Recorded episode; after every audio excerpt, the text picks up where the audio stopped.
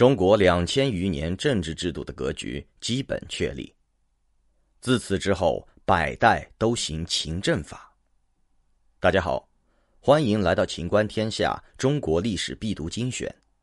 今天为大家带来的是秦朝建立，中国历史上的首一次统一，第一集。公元前二二一年，秦朝建立。中国正式进入了大一统、中央集权的封建王朝时代。秦朝建立大一统国家，对中国之后两千年的政治文化产生了深远的影响。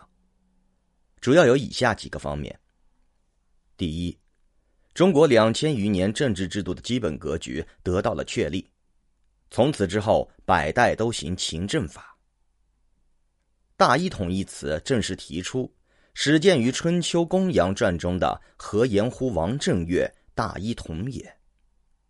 大意为尊大，一是元，统是始，一统就是原始。原始象征着政治社会的本体，一统的本意是指政治社会自下而上的归依于一个形而上的本体，从而使这一政治社会获得一个超越的存在价值。而不是自上而下的以一个最高权力为中心来进行政治范围的集中统一。因此，最初的大一统概念不是现代人所认为的自上而下的建立一个地域宽广、高度集中、整齐划一的庞大帝国。显然，秦国统一后，将大一统概念在政治上予以了新的诠释。第二。秦统一六国，结束了春秋战国以来诸侯割据称雄的战乱局面，为我国统一的多民族国家的建立与发展奠定了基础。